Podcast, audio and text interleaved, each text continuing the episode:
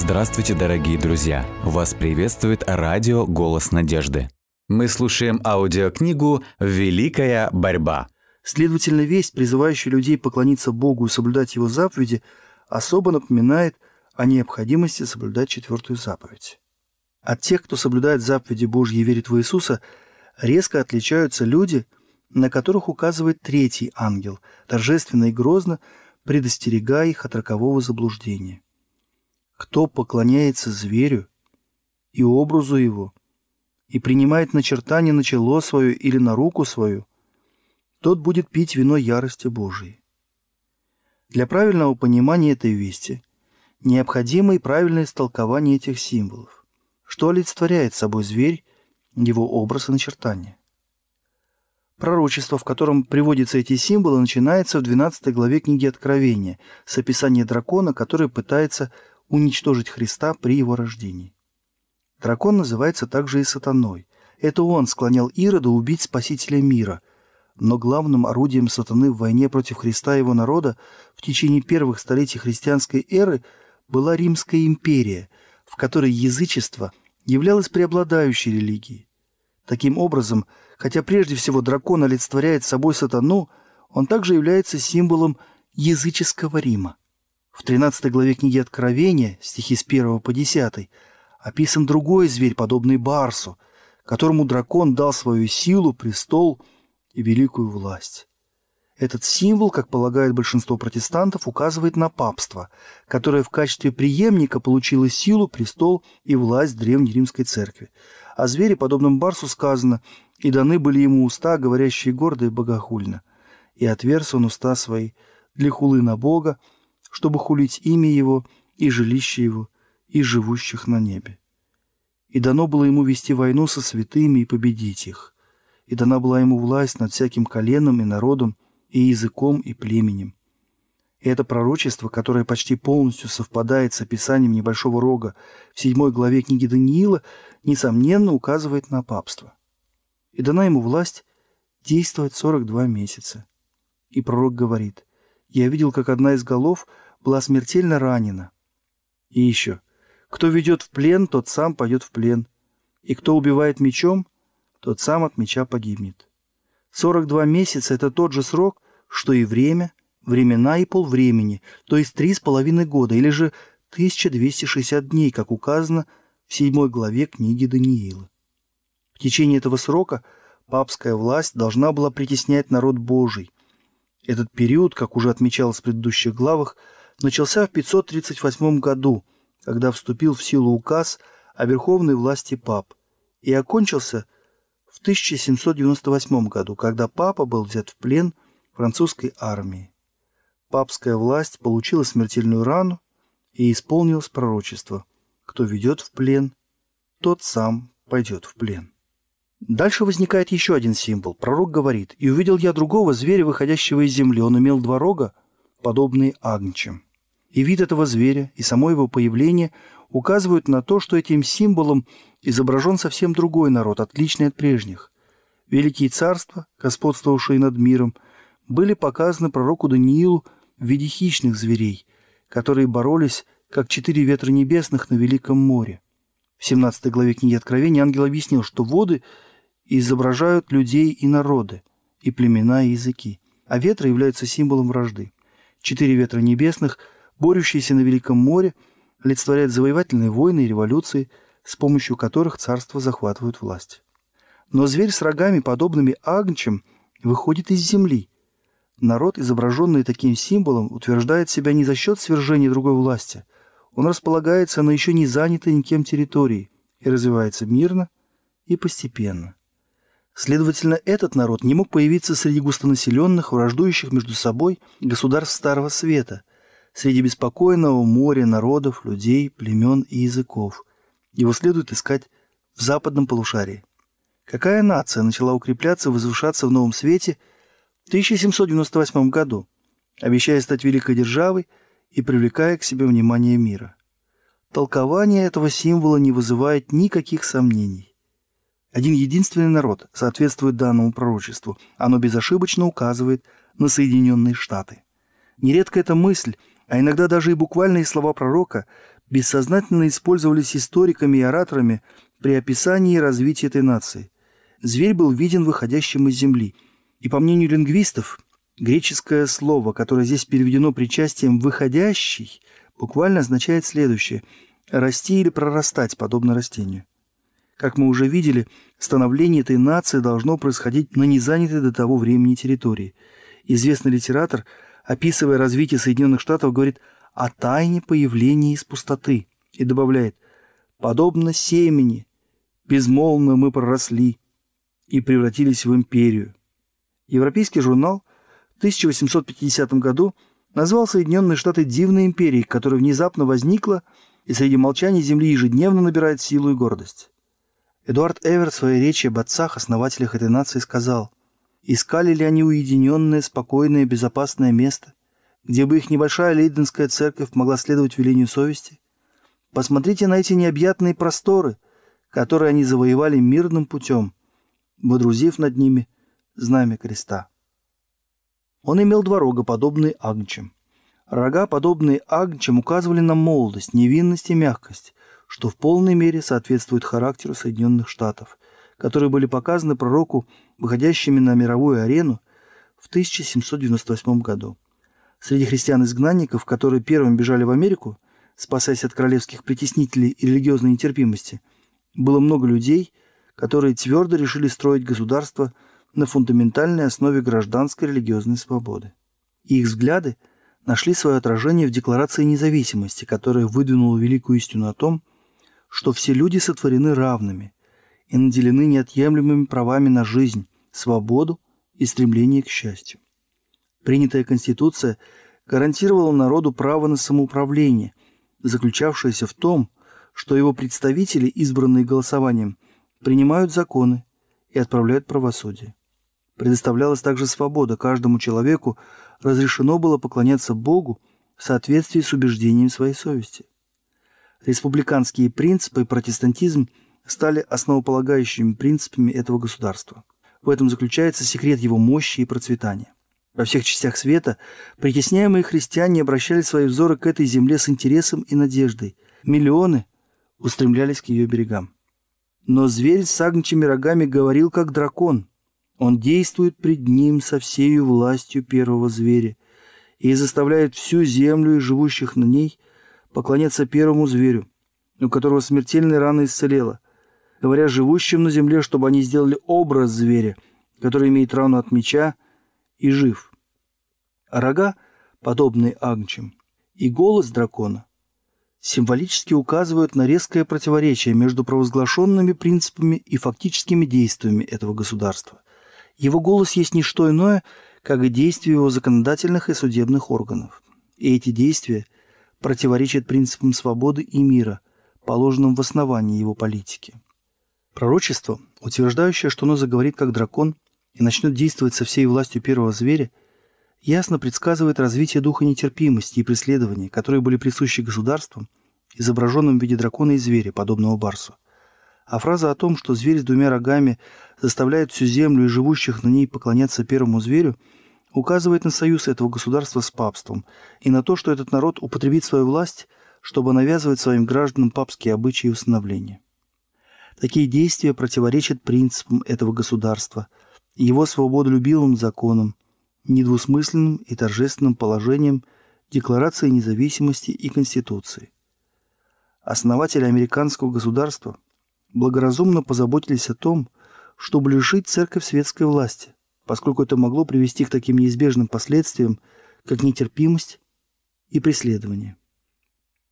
Конституция предусматривает, что Конгресс не имеет права принимать какие-либо законы, касающиеся навязывания религии или запрещающие ее свободное исповедание, и что религиозная принадлежность США никогда не должна учитываться при приеме человека на ответственную общественную должность.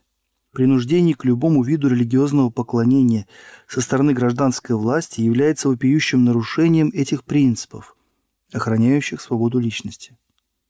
Но непоследовательность такого шага как раз и представлена в символе, олицетворяющем эту власть. Ведь звери с агнчими рогами, которые указывают на его кажущуюся чистоту, невинность и безобидность, тем не менее говорит как дракон. Говоря живущим на земле, чтобы они сделали образ зверя.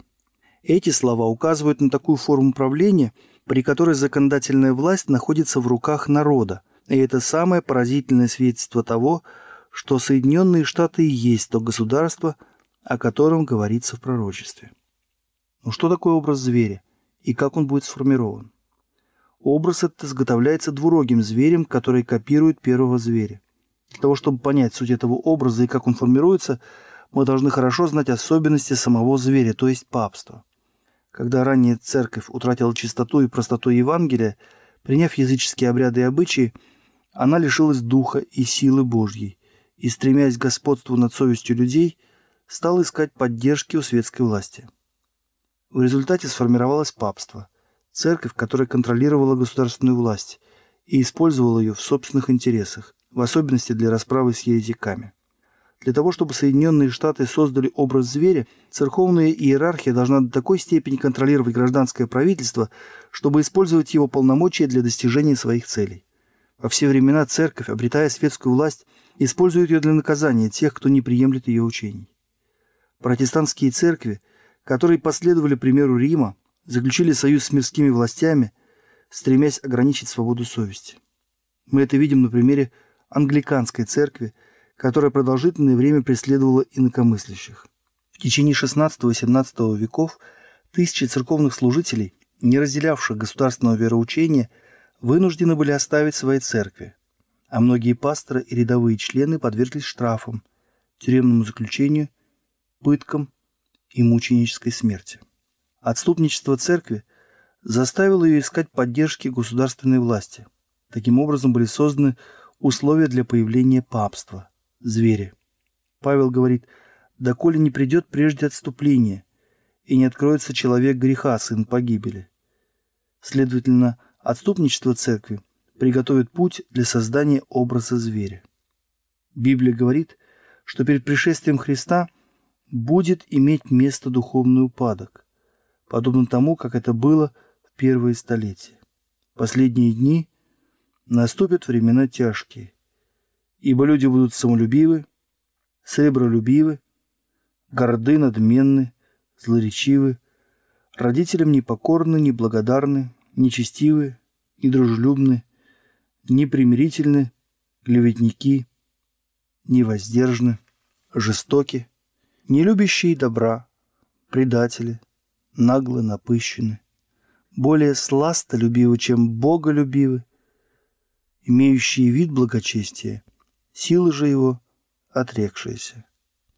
Дух же ясно говорит, что в последние времена отступят некоторые от веры, внимая духом обольстителем и учением бесовским. Сатана будет действовать со всякою силой и знамениями, и чудесами ложными, и со всяким неправедным обольщением. И все, не принявшие любви истины для своего спасения, будут предоставлены самим себе, и за сие пошлет им Бог действие заблуждения, так что они будут верить лжи. Когда воцарится подобное нечестие, результаты будут те же, что и в первые столетия. Многие считают, что широкое разнообразие доктрин в протестантских церквах является решающим доказательством того, что невозможно насильственным путем добиться единообразия в учении. Но в течение целого ряда лет в протестантских церквах существует сильное и все возрастающее стремление к единству вероучения на основе общих доктринальных положений. Для обеспечения такого единства церквам придется отказаться от обсуждения тех вопросов, в отношении которых нет единства мнений, какими бы важными они ни были с библейской точки зрения. Чарльз Бичер, выступая в 1846 году с проповедью, сказал, что церковные служители – евангельских протестантских вероисповеданий делает все под невероятным давлением чисто человеческого страха, что они живут и двигаются, и дышат в самой развращенной атмосфере и, уступая самым низменным инстинктам своей натуры, замалчивают истину и преклоняются перед отступнической властью. Разве не так дело обстояло и с Римом? Не идем ли мы по его следам? И что мы видим впереди? Еще один Вселенский собор – Всемирное соглашение, Христианский союз и единая всеобщая доктрина. Когда это соглашение будет достигнуто, тогда останется лишь один шаг до применения силы поскольку этого будет требовать сохранение полного единства. Когда ведущие церкви Соединенных Штатов, объединенные вокруг тех доктрин, которые все они разделяют, начнут оказывать влияние на государство с целью внедрения своих установлений и поддержки своих организаций, тогда можно будет сказать, что в протестантской Америке сформировался образ подобия римской иерархии, неизбежным следствием чего станет применение гражданских мер наказания в отношении инакомыслящих. Зверь с двумя рогами принуждает всех, малых и великих, богатых и нищих, свободных и рабов, принять начертание зверя на правую руку их или на чело их, и что никому нельзя будет ни покупать, ни продавать, кроме того, кто имеет это начертание, или имя зверя, или число имени его. Предостережение третьего ангела гласит, кто поклоняется зверю и образу его, и принимает начертание на чело свое или на руку свою, тот будет пить вино ярости Божией.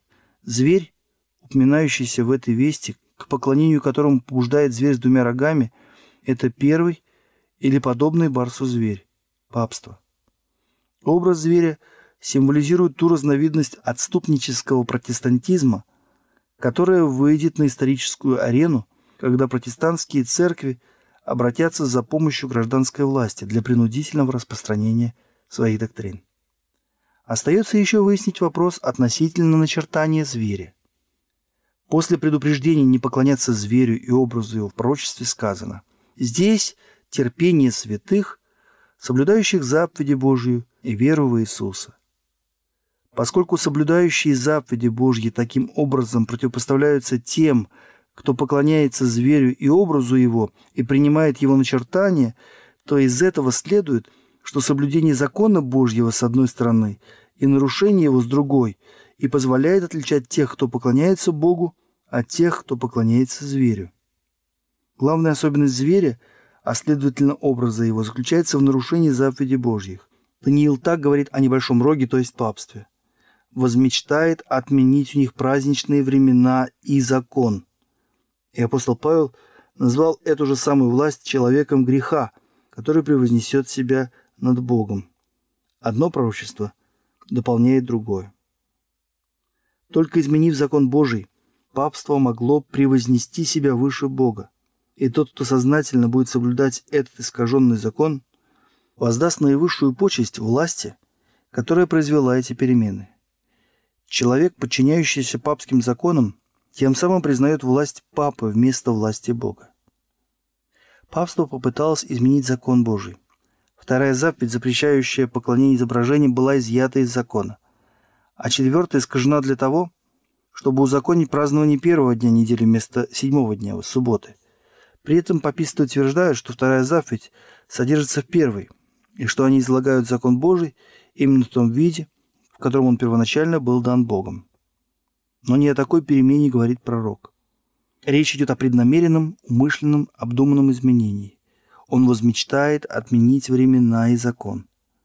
Изменение, которым подверглась четвертая заповедь, является буквальным исполнением пророчества, потому что в данном случае римско-католическая церковь превознесла себя выше Бога, претендуя на полномочия, принадлежащие одному Богу. Истинных поклонников Бога всегда отличало особое уважение к четвертой заповеди, так как она является знаменем его творческой силы и свидетельствует о его праве на честь и поклонение со стороны людей. Поклоняющиеся зверю будут отличаться стремлением уничтожить памятный день Творца и при этом возвеличивать установление Рима. Свои высокомерные претензии папство впервые выдвинуло, когда речь шла о воскресенье, обратившись в первый раз за помощью государственной власти, чтобы заставить людей – почитать этот день как день Господень. Но Библия указывает, что Господень день седьмой, а не первый. Христос сказал, «Посему Сын Человеческий есть Господин и субботы». Четвертая заповедь гласит «Седьмой день, суббота Господня». И через пророка Исаию Господь называет субботу «святый день мой». Частые ссылки на то, что Христос отменил субботу, опровергаются его же собственными словами. В Нагорной проповеди он сказал, «Не думайте, что я пришел нарушить закон или пророков. Не нарушить пришел я, но исполнить.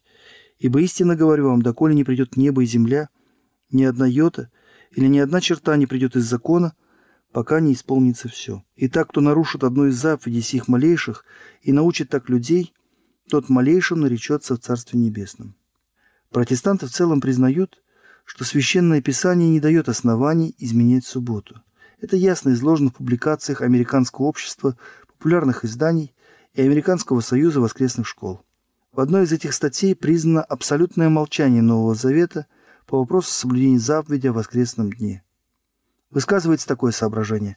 До смерти Христа этот день оставался без изменений. И, как яствует из Писаний Нового Завета, апостолы не оставили никаких указаний об отмене седьмого дня субботы и соблюдении вместо нее первого дня недели.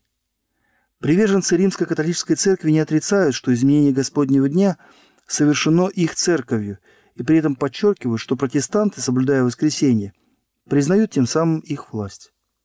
В католическом христианском катехизисе на вопрос – какой день мы должны соблюдать согласно четвертой заповеди, дается следующий ответ. Во времена Ветхого Завета суббота была освященным днем, но церковь, наставленная Иисусом Христом и руководимая Духом Божьим, заменила субботу воскресным днем.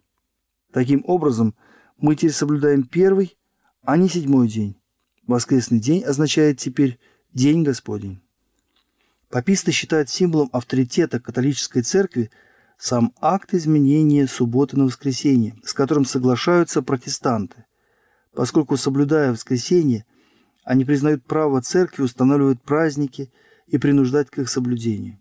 Чем же в таком случае является изменение субботы, если не знаком авторитета римской церкви, начертанием зверя? Римская церковь не отказалась от своих претензий на верховную власть. И когда весь мир и протестантские церкви приняли субботу, учрежденную ею, отвергнув библейскую субботу, то тем самым они фактически признали эти притязания. Происшедшие изменения можно оправдывать авторитетом преданий, отцов церкви, но принимая их, протестанты поступаются главным принципом, разделяющим их с Римом, а именно Библия и только Библия является религией протестантов. Паписты понимают, что протестанты обманывают сами себя, закрывая глаза на очевидные факты. Они радуются, видя, как быстро набирают силу движения за повседневное введение празднования воскресного дня. Это дает им уверенность в том, что в конце концов весь протестантский мир окажется и под знаменем Рима. Паписты заявляют, что, соблюдая воскресенье, протестанты, вопреки своему желанию, признают власть католической церкви. Соблюдение воскресного дня протестантскими церквами есть не что иное, как поклонение папству, то есть зверю. Те, кто принимает требования четвертой заповеди и, однако, вместо истинной субботы соблюдают ложную, тем самым воздают почести той власти, которая ввела это изменение. И заставляя людей исполнять религиозные требования при помощи государственной власти, церкви сами создают образ зверя.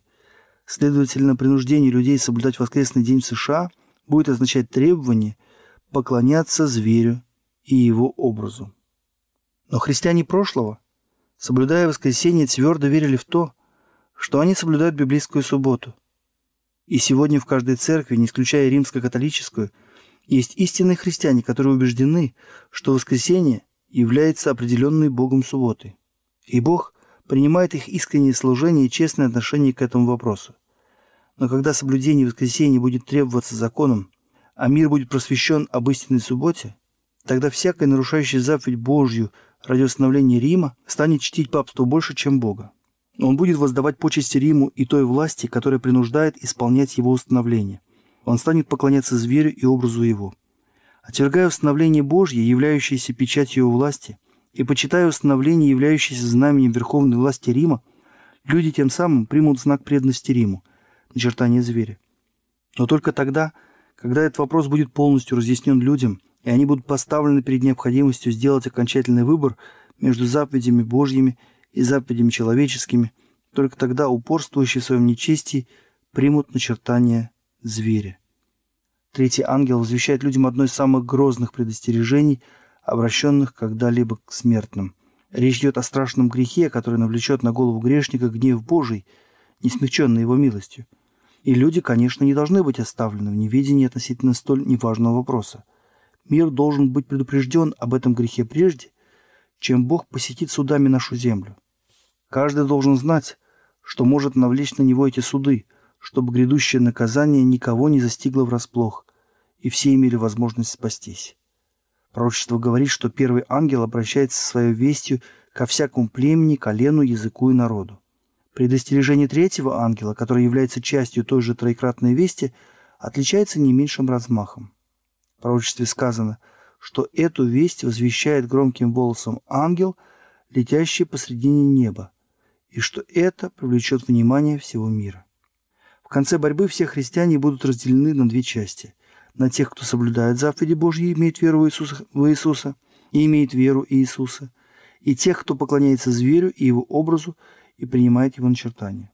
Хотя церковь и государство объединят свои силы, чтобы заставить малых и великих, богатых и нищих, свободных и рабов принять начертание зверя, все же народ Божий не примет его. Пророк на острове Патмосе уже видел тех, кто победил зверя и образ его, и начертание его, и число имени его. Они стоят на стеклянном море, держа гусли Божии, и поют песнь Моисея и Агнца.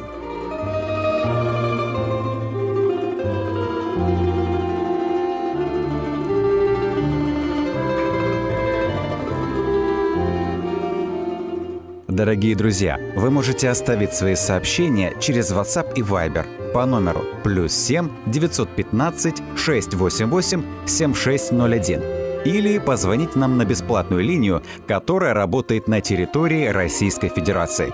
Номер 8 800 100 ровно 1844. 8 800 100 ровно 1844.